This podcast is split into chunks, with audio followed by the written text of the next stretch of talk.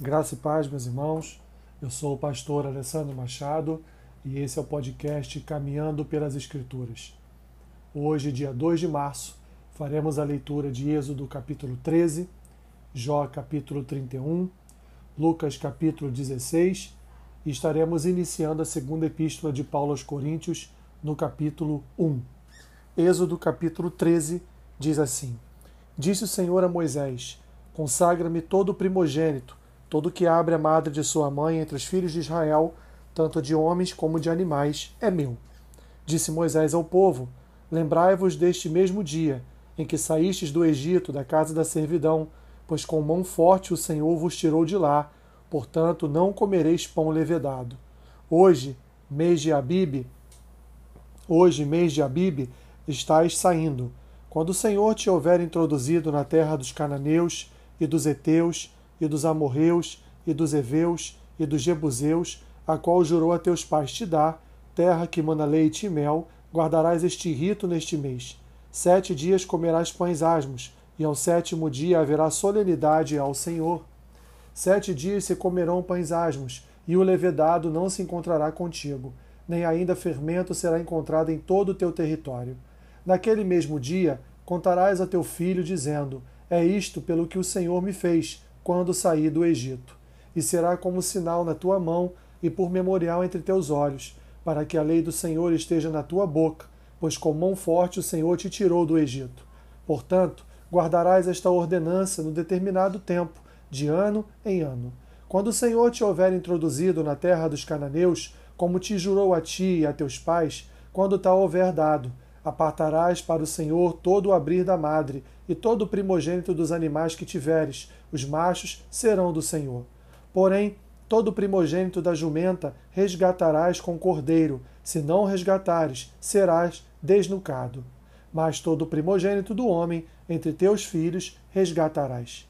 Quando teu filho amanhã te perguntar: Que é isso? Responder-lhe-ás: O Senhor, com mão forte, nos tirou da casa da servidão Pois sucedeu que, endurecendo-se Faraó para não nos deixar sair, o Senhor matou todos os primogênitos na terra do Egito, desde o primogênito do homem até o primogênito dos animais. Por isso eu sacrifico ao Senhor todos os machos que abrem a madre, porém a todo primogênito de meus filhos eu resgato. E isto será como sinal na tua mão e por frontais entre os teus olhos, porque o Senhor com mão forte nos tirou do Egito. Tendo Faraó deixado ir o povo, Deus não o levou pelo caminho da terra dos filisteus, posto que mais perto, pois disse, para que porventura o povo não se arrependa, vendo a guerra e torne ao Egito. Porém, Deus fez o povo rodear pelo caminho do deserto, perto do Mar Vermelho, e arregimentados subiram os filhos de Israel do Egito. Também levou Moisés consigo os ossos de José, pois havia este feito os filhos de Israel jurarem solenemente, dizendo: Certamente Deus vos visitará. Daqui, pois, levai convosco os meus ossos. Tendo, pois, partido de Sucote, acamparam-se em Etã, à entrada do deserto. O Senhor ia adiante deles, durante o dia, numa coluna de nuvem para os guiar pelo caminho, durante a noite, numa coluna de fogo para os alumiar, a fim de que caminhassem de dia e de noite. Nunca se apartou do povo a coluna de nuvem durante o dia, nem a coluna de fogo durante a noite. Jó capítulo 31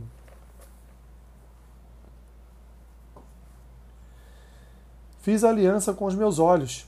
Como, pois, os fixaria eu numa donzela? Que porção, pois, teria eu do Deus lá de cima, e que herança do Todo-Poderoso desde as alturas? Acaso não é a perdição para o iníquo e o infortúnio para os que praticam a maldade? Ou não vê Deus os meus caminhos e não conta todos os meus passos?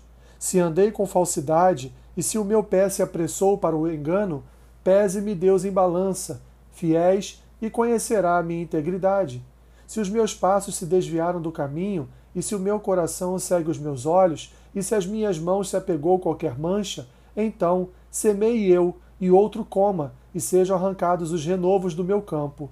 Se o meu coração se deixou seduzir por causa de mulher, se andei à espreita à porta do meu próximo, então moa minha mulher para outro, e outros se encurvem sobre ela. Pois seria isso um crime hediondo, delito a punição de juízes, pois seria fogo que consome até a destruição e desarraigaria toda a minha renda. Se desprezei o direito do meu servo e da minha serva, quando eles contendiam comigo, então o que faria eu quando Deus se levantasse? E inquirindo ele a causa, que lhe me responderia eu? Aquele que me formou no ventre materno não os fez também a eles? Ou não é o mesmo que nos formou na madre? Se retive o que os pobres desejavam, ou fiz desfalecer os olhos da viúva, ou se sozinho comi o meu bocado e o órfão dele não participou, porque desde a minha mocidade cresceu comigo, como se eu lhe fora o pai, e desde o ventre de minha mãe fui o guia da viúva. Se alguém vai perecer por falta de roupa e ao necessitado por não ter coberta, se os meus seus lombos não me, não me abençoaram, se ele não se aguentava com a lã dos meus cordeiros, se eu levantei a mão contra o órfão, por me ver apoiado pelos juízes da porta, então caia a omoplata do meu ombro e seja arrancado o meu braço da articulação, porque o castigo de Deus seria para mim um assombro e eu não poderia enfrentar a sua majestade. Se no ouro pus a minha esperança, ou disse ao ouro fino, em ti confio, se me alegrei por serem grandes os meus bens e por ter a minha mão alcançado muito, se olhei para o sol quando resplandecia, ou para a lua que caminhava esplendente, e o meu coração se deixou enganar em oculto, e beijos lhes atirei com a mão, também isto seria delito à punição de juízes, pois assim negaria eu ao Deus lá de cima.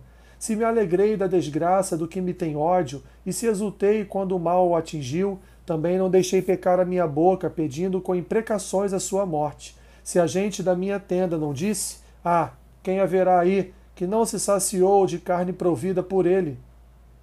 O estrangeiro não pernoitava na rua, as minhas portas abria ao viandante.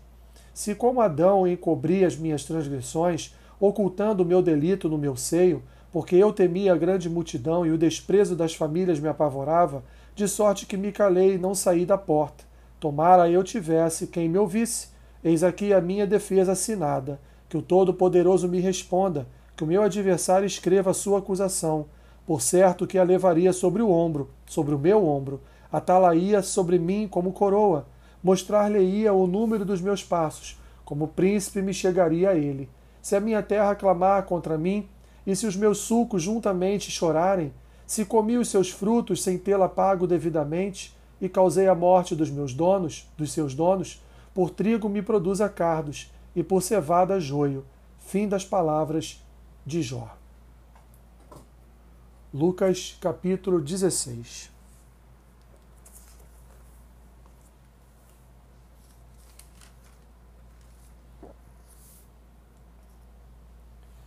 Disse Jesus também aos discípulos: Havia um homem rico que tinha um administrador, e este lhe foi denunciado como quem estava a defraudar os seus bens. Então, mandando-o chamar, lhe disse: Que é isto que ouço a teu respeito? Presta contas da tua administração, porque já não podes mais continuar nela. Disse o administrador consigo mesmo: Que farei, pois, o meu senhor me tira. Que farei, pois? Que farei? Pois o meu senhor me tira a administração? Trabalhar na terra não posso também de mendigar tenho vergonha. Eu sei o que farei, para que, quando for demitido da administração, me recebam em suas casas. Tendo chamado cada um dos devedores do seu senhor, disse ao primeiro: Quando deve, Quanto deves ao meu patrão? Respondeu ele: Cem cados de azeite. Então disse: Toma tua conta, assenta-te depressa e escreve cinquenta. Depois perguntou a outro: Tu quanto deves? Respondeu ele: Cem coros de trigo. Disse-lhe: Toma tua conta e escreve oitenta. E elogiou o Senhor o administrador infiel, porque se houvera atiladamente, porque os filhos do mundo são mais hábeis na sua própria geração do que os filhos da luz. E eu vos recomendo, das riquezas de origem iníqua fazei amigos, para que quando aqueles vos faltarem, esses amigos vos recebam nos tabernáculos eternos. Quem é fiel no pouco também é fiel no muito, e quem é injusto no pouco também é injusto no muito. Se, pois, não vos, de... não vos tornastes fiéis na aplicação das riquezas de origem justa, quem vos confiará a verdadeira riqueza? Se não vos tornastes fiéis na aplicação do alheio, quem vos dará o que é vosso? Ninguém pode servir a dois senhores, porque ou há de aborrecer-se de um e amar ao outro, ou se devotará a um e desprezará o outro. Não podeis servir a Deus e às riquezas. Os fariseus, que eram avarentos, ouviam tudo isto e o ridicularizavam. Mas Jesus lhes disse: Vós sois o que vos justificais a vós mesmos diante dos homens. Mas Deus conhece o vosso coração, pois aquilo que é elevado entre os homens é abominação diante de Deus. A lei e os profetas vigoraram até João. Desde esse tempo vem sendo anunciado o evangelho do reino de Deus, e todo homem se esforça por entrar nele. E é mais fácil passar o céu e a terra do que cair um tio sequer da lei. Quem repudiar sua mulher e casar com outra comete adultério, e aquele que casa com a mulher repudiada pelo marido também comete adultério. Ora, havia certo homem rico que se vestia de púrpura e de linho finíssimo e que todos os dias se regalava esplendidamente. Havia também certo mendigo chamado Lázaro, coberto de chagas, que jazia à porta daquele, e desejava alimentar-se das migalhas que caíam da mesa do rico, e até os cães vinham lamber-lhes as úlceras. Aconteceu morrer o mendigo e ser levado para os anjos, pelos anjos para o seio de Abraão. Morreu também o rico e foi sepultado. No inferno, estando em tormentos, levantou os olhos e viu ao longe a Abraão e a Lázaro no seu seio. Então, clamando, disse: Pai Abraão, tem misericórdia de mim e manda Lázaro que molhe em água a ponta do dedo e me refresque a língua, porque estou atormentado nesta chama. Disse, porém, Abraão: Filho, lembra-te de que recebeste os teus bens em tua vida, e Lázaro igualmente os males. Agora, porém, aquilo, agora, porém, aqui ele está consolado, tu em tormentos. E além de tudo, está posto um grande abismo entre nós e vós, de sorte que os que querem passar daqui para vós outros não podem, nem os de lá passar para nós. Então replicou o pai: Eu te imploro que o mandes à minha casa paterna, porque tenho cinco irmãos, para que lhes dê testemunho, a fim de não virem também para este lugar de tormento. Respondeu Abraão: Eles têm Moisés e os profetas, ouçam-nos. Mas ele insistiu: Não, pai Abraão, se alguém dentre os mortos for ter com eles, arrepender-se-ão Abraão, porém, lhe respondeu: Se não ouvem a Moisés e aos profetas, tampouco se deixarão persuadir, ainda que ressuscite alguém dentre os mortos. 2 Coríntios capítulo 1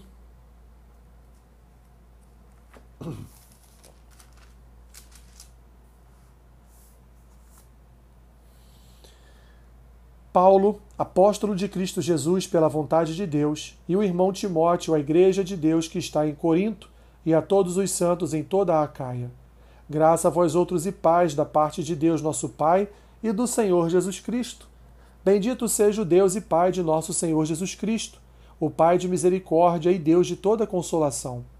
É Ele que nos conforta em toda nossa tribulação, para podermos consolar os que estiverem em qualquer angústia com a consolação com que nós mesmos somos contemplados por Deus. Porque assim como os sofrimentos de Cristo se manifestam em grande medida a nosso favor, assim também a nossa consolação transborda por meio de Cristo. Mas se somos atribulados, é para o vosso conforto e salvação.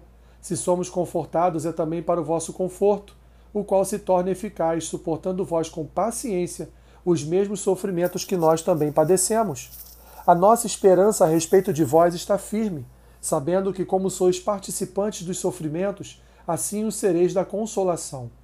Porque não queremos, irmãos, que ignoreis a natureza da tribulação que nos sobreveio na Ásia, porquanto foi acima das nossas forças, a ponto de desesperarmos até da própria vida. Contudo, já em nós mesmos tivemos a sentença de morte, para que não confiemos em nós, e sim no Deus que ressuscita os mortos o qual nos livrou e livrará de tão grande morte, em quem temos esperado, que ainda continuará a livrar-nos, ajudando-nos também vós, com as vossas orações a nosso favor, para que por muitos sejam dadas graças a nosso respeito, pelo benefício que nos foi concedido por meio de muitos.